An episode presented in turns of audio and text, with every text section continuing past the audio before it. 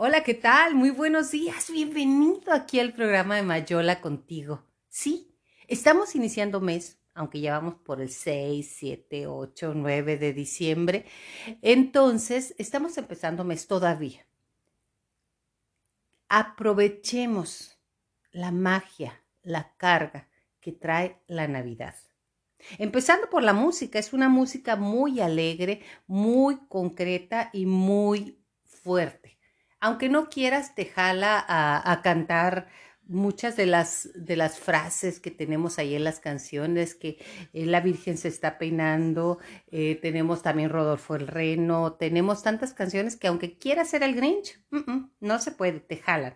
A eso te quiero invitar el día de hoy, a que te jale, a que sientas, a que vivas, a que estés consciente y saques esa angustia, esa tensión y esas formas. Ya sé, todos lo tenemos, todos vamos en determinado momento, eh, nos caemos, nos subimos, estamos eh, vulnerables a las situaciones, al entorno, a lo que está sucediendo, pero yo te invito a que hoy estemos hablando al respecto de qué hacer para vivir mejor y para que tu salud mental, física y emocional esté más enfocada hacia lo que tienes, no a lo que no tienes.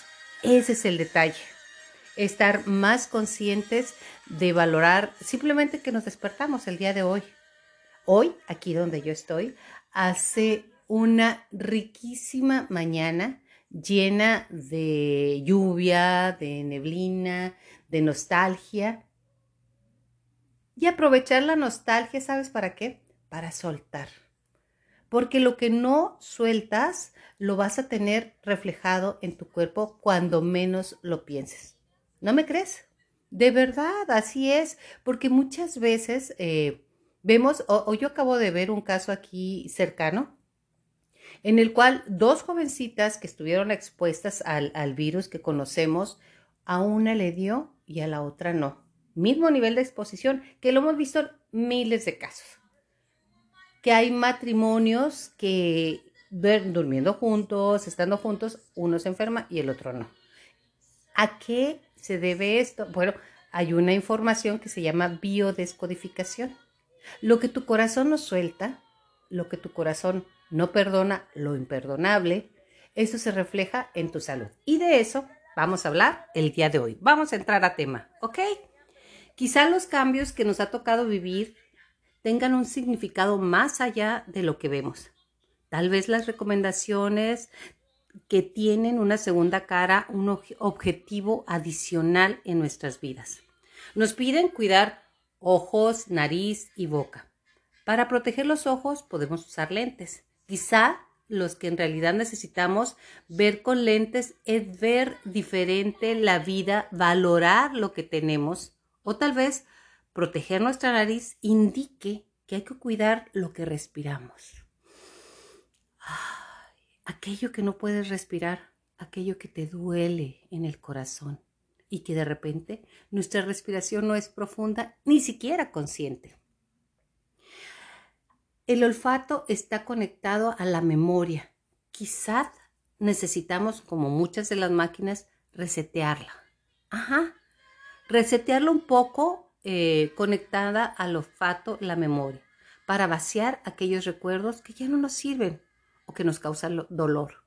Aquellos que saben un poco de, de, bioenergía, de los cambios que el mundo está teniendo, del movimiento de los polos, que yo creo que son teorías que tú ya has escuchado y que yo quiero traer en este momento, dicen que tenemos que borrar mucha información que no nos sirve ya en este tiempo y he ahí las indicaciones.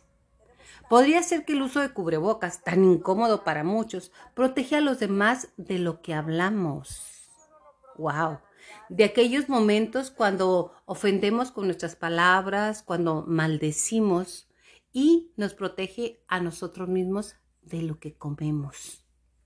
Puede ser que la petición de quedarte en casa no solo se refiere a nuestro domicilio, a nuestro hogar, a nuestra casa, a nuestro cuarto, no, sino al hecho de estar dentro de uno mismo. Tu casa eres tú. ¿Qué tan limpia está tu casa? de estar en calma, reflexionando un poco, disfrutando lo que pocas vemos, pocas veces vemos. Tenemos tiempo de disfrutar a los que viven con nosotros y principalmente a ti que vives contigo. Que la intención de limpiar todo va más allá de desinfectar como obsesionado cualquier superficie. Tal vez nos dice que un buen momento para limpiarnos y limpiar nuestro entorno de cosas que ya no sirven. Y recuerda en este espacio, tu basura puede ser el tesoro de alguien más. Comparte tus bendiciones. Así, cuando nos tenemos que ir de este mundo, absolutamente nada nos llevamos. Y estamos preocupados porque no me vayan a robar, porque hay inseguridad, porque lo que tengo, entonces tus posesiones te tienen a ti, no tú tienes tus posesiones. ¿Qué tal? De personas simplemente limpiarnos también, porque mucha gente la extrañamos, pero otras dices como que no era tan positiva, como que su mentalidad no me dejaba vivir o ver la vida con estos cristales que lo estoy viendo ahorita de limpiar nuestra mente y de nuestro corazón. Limpiar la suela de los zapatos va relacionado directamente a evaluar dónde hemos estado, que hemos pisado y que lo dejemos atrás. En algunos países de Europa, algunos países de Asia, jamás entras con zapatos a tu casa, ¿eh? los dejas afuera. ¿Por qué? Porque traes toda la energía de lo que vas pisando. Ojo con esto. En el tiempo en el que estamos, recogemos fuera o con los medios de comunicación masivos que tenemos en este momento, recogemos tanta energía y la metemos a lo más sagrado que tenemos, que son nuestro hogar, nuestra familia y nosotros mismos. Tal vez la vida no necesariamente se trata de ir abrazándonos y besándonos a cuanto nos encontramos en el camino. ¿Cuántas veces olvidamos o dejamos de besar y abrazar a nuestros hijos, a nuestra pareja, a nuestros padres. Que en este momento, si están con nosotros, es prudente y diario, hasta recomendable hacerlo. Después de que llegues de la calle, límpiate o, en su defecto, dales un abrazo con mucho amor a la distancia. Quizá la cuarentena nos obligó a poner nuestro ser y nuestros recursos en modo de ahorro de energía. El podcast anterior decía, todo lo pagas con energía.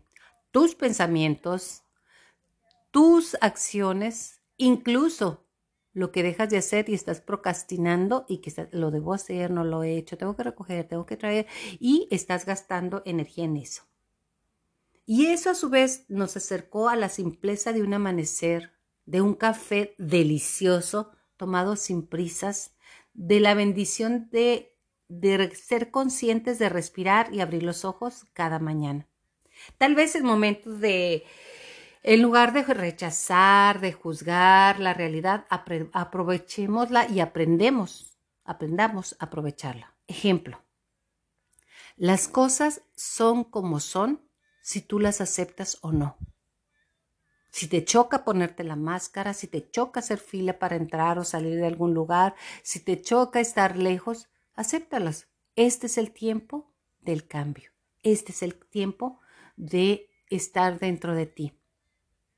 Además, hay una herramienta muy buena que a mí me llama la atención y que quiero compartir contigo. Por eso este podcast se llama de chile, de cebolla, de tamal, de lo que quieras. Vamos a hablar de varias cosas. La biodescodificación, ya sabemos que toda enfermedad no es más que la señal de que ya hemos resuelto un conflicto emocional o de que no. Pero el problema está en que no todas las personas están o estamos conscientes de que viviendo este o tal conflicto emocional. Es más, incluso existen personas que no logran ver o aceptar que tienen un conflicto y créeme que el último que lo ve es él o ella. Ajá, que dices, ¿cómo que no ve lo que está pasando? ¿Cómo que no ve lo que sucedió y la trascendencia que es. Normalmente cuando estamos en medio del ojo del huracán no vemos lo que está pasando, vemos lo de alrededor. ¿Pero por qué? Por sus creencias. Si estas personas no están ni cerca de aceptar un conflicto, ¿cuándo sería posible que logren solucionarlo? Perfecto, nunca. Ahora bien, también debemos aceptar que en muchos casos las personas ni siquiera están conscientes de que solucionaron un conflicto emocional y lo pasaron, porque para colmo de males, todos creemos que solucionar un conflicto es algo rimbombante. Mm, ya lo dejé ir. Espectacular, que hay un cierre, como decir, quiero cerrar el capítulo. Extraordinariamente e inimaginablemente. Pero a veces resolvieron con una simple llamada telefónica, una conversación, un mensaje, un WhatsApp, aquel conflicto. Y te libera. ¿Quieres perder peso? Así, de manera inmediata, creo que todas las mujeres queremos perder peso de manera inmediata. Perdona. Ajá, perdona. Como seres humanos que somos perfectamente complicados, siempre queremos pensar que hay que seguir muchos pasos para realizar muchas tareas, cumplir ciertos objetivos para conseguir algo como la salud. Luego alguien por ahí nos dice, gestionar correctamente tus emociones y sanarás. Ah, qué bonito y qué lindo suena eso, pero ¿entendemos siquiera la idea? Entonces, no es que las personas que sanan fácilmente sean las más inteligentes del mundo.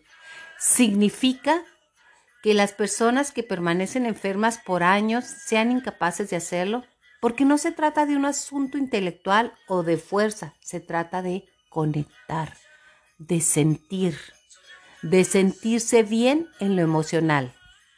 La salud dependerá siempre de la atención que pongas a los pequeños detalles emocionales en nosotros mismos y de la voluntad. Esa, sí, la conciencia de cambiarlos. Hay muchos que han escuchado a la típica persona que dice de sí misma tener un carácter fuerte y explosivo. Es que así soy. Soy de mecha corta, se dice. ¿Han escuchado a la típica persona que anda por la vida pregonando su carácter débil y miedoso? Es que yo así soy, siempre me dan miedo, fui una niña sobreprotegida, no supe enfrentarme a la vida. No, esas es simplemente creencias. O aquellas personas que viven a diario celos y se reconocen como celosas, claro que no, es normal, es que este me hizo eso o esta me hizo eso. ¿Serán personas conscientes del daño que están haciendo a sus órganos y a sus tejidos? Yo creo que no. El cuerpo te cobra factura, ¿eh? Eso lo sabemos perfectamente bien. Por supuesto que no, porque además esas personas condimentan su carácter diciendo cosas como, es que salí igual a mi mamá, es que salí igual a mi papá, tengo el carácter fuerte como mi papá, o soy igual de miedoso que mi mamá, o es que soy celoso desde niña o desde niño que nació mi hermanito y me quitó mi lugar. Ajá como si fuera su naturaleza incorregible, demostrando que no están siquiera cerca de reconocer que cada uno de nosotros o ellos mismos pueden cambiar. Y eso se traduciría como incapacidad para gestionar bien las emociones. Por lo tanto, reconociendo que hay dos equipos de personas, tenemos las que se sanan fácilmente y aquellas que no les pasa nada y a las que nunca sanan y pueden permanecer enfermas por años. Y para ir a la, a la raíz de esto que te estoy platicando, vayamos paso a paso. Es Navidad, recuérdalo, no lo pierdas de vista. Uno, ya sabemos que cuando solucionamos un conflicto emocional aparece la enfermedad. Ya sabemos que toda enfermedad durará el tiempo que demore el, organismo en recuperarse. Órganos, tejidos y obviamente las mucosas. Ya sabemos que mientras no solucionemos nuestros conflictos emocionales, no existirán síntomas, dolor, inflamación, infecciones o fiebre.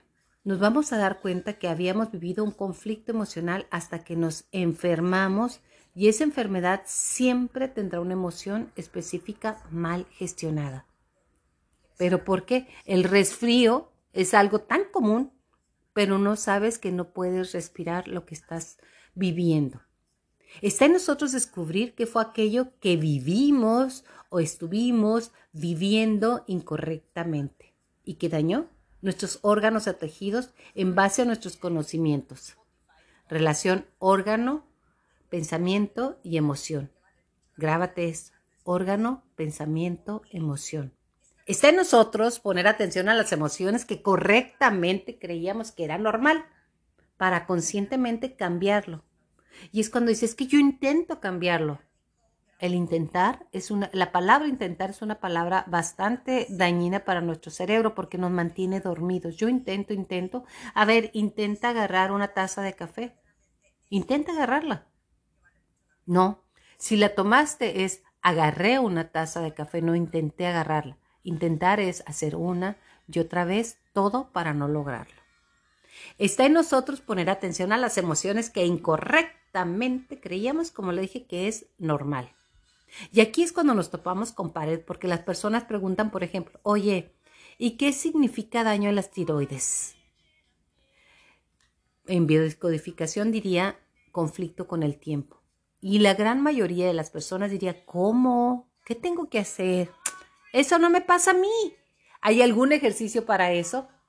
Pero no tiene nada que ver conmigo. Yo lo haría, pero pues, no, la verdad es que llevo una vida muy bien. Y es cuando la negación no te ayuda en nada. Y se negará a reflexionar qué situaciones o qué situaciones vivió en tiempos pasados. Lo guardamos, como dijo mi querida amiga la doctora Silvana Roana, a quien amo y admiro. Se guarda como una olla presto. Las, vas guardando aquello que te dolió. Lo vas guardando, tapando, tapando y llega la presión hasta que llega una enfermedad y lo suelta. Y claro, cuando lo niegas, se lo niegas, no reflexionas qué situación o situaciones estuvieron llevándote al extremo. Y hasta somos capaces de luchar y defender la idea de que nada en mi vida está en conflicto, todo está bien. Eh, tengo pendientes, tengo miedos. Mi papá pues me pegaba igual que a todo mundo. No, hay cosas que duelen en el alma y no te das cuenta porque las pusiste en esa olla presto, que sale y se libera cuando menos lo piensas. Aquí intervienen muchas de las creencias. Alguien fuera de mí debe sanarme. Uy, yo lo busqué tanto. Alguien fuera de mí me va a ayudar. Esta enfermedad es incurable, sin medicamentos no puede manejarse ni mejorar. Claro, afortunadamente existen personas que digan, mmm, pensándolo con calma, puedo reconocer que sí, siempre ando corriendo. Odio la impuntualidad y desde que soy mamá ya el tiempo no me alcanza. Apenas tengo, tengo tiempo para mí, además me preocupa que el diario, en el diario siento que el tiempo pasa volando, no me alcanza, que mi vida se va como agua y estoy envejeciendo. Quisiera detener el tiempo. Me da miedo no tener tiempo para ver a mis hijos casarse y a mis nietos. Ahí está la razón por la que algunas personas sanarán y más permanecerán enfermas. Cuando una persona entiende y siente que su preocupación por el tiempo en este es un ejemplo que acabamos de ver, está afectando su salud, es cuando conscientemente decidimos cambiarlo. Y aquí es donde yo te pregunto, ¿hasta cuándo? ¿Hasta cuándo quieres vivir con eso? Eso es una pregunta que tú, tú te la tienes que contestar y tú y nada más que tú. No se trata de hacer cambios radicales y menos de querer cambiar a aquellas personas que viven con nosotros. Ah, porque luego, no, pues es mi marido, es mi hijo, que ya cuando salga de la universidad voy a estar libre. Ya cuando termine de pagar la casa voy a estar libre. Y no, nada que esté en el futuro te va a hacer feliz en este momento.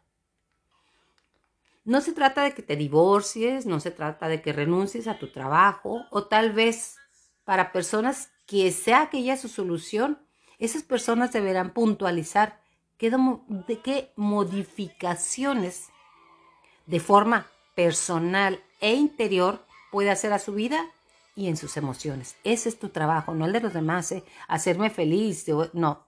Tal vez comience a dormir más temprano para poder despertarme descansado, porque hay gente que dice, no, yo a las 12 de la noche me estoy durmiendo, yo soy desvelado, y aprovechar más su día. Tal vez decida dejar de tomar café para no sentirse alterada o nerviosa, cosa complicada para mí, ¿eh? me encanta el café. porque eso le causaba simplemente ganas de vivir corriendo. Tal vez se regale a sí misma una hora del día para disfrutar de esos pequeños momentos en familia sin prisa y sin celular, ¿eh? ojo. Tal vez busque una sana distancia que la ayude a dejar de preocuparse por el futuro y como consecuencia acepte que el envejecimiento es un proceso normal, contra lo que no se puede hacer nada. Te podrás operar mil veces, ponerte botox, hacer, pero aprender a ver la belleza en todo lo que te rodea es un arte ¿eh? y mira que lo estoy practicando. Y ahora lo percibe como aceptable. Y con todos esos pequeños cambios progresivos, claro, cuando yo percibo la vida y sienta con tranquilidad y de manera automática, esta sanará aquel dicho de, no, si ya cuando te despiertas después de los 50 y no te duele nada, estás muerto. Ahí te estás programando, ¿te fijas? Puedes vivir sana, perfectamente bien, el tiempo que quieras, pero eso es conciencia y no dejar que los algoreros de los tiempos te digan que no se puede.